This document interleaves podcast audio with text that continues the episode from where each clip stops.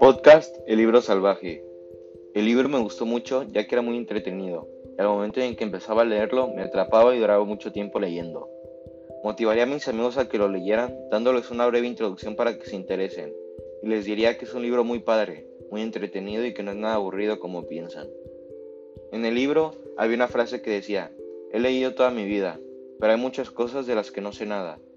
Lo importante no es tenerlo todo en la cabeza, sino saber dónde encontrarlo. Con esta frase se refiere que no debemos de tener aprendido todas las cosas, pero sí debemos saber dónde podemos encontrarlas.